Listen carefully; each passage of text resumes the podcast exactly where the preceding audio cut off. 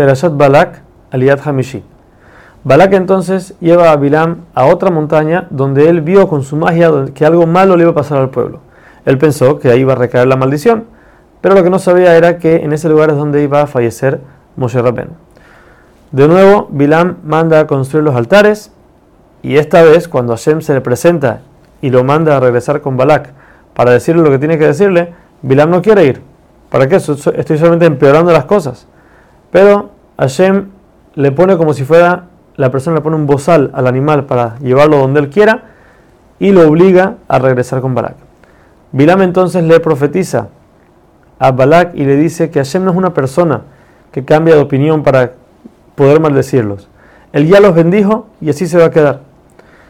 Aun cuando el pueblo peca y puede ser que merecen ser castigados, Hashem cierra un ojo y lo deja pasar.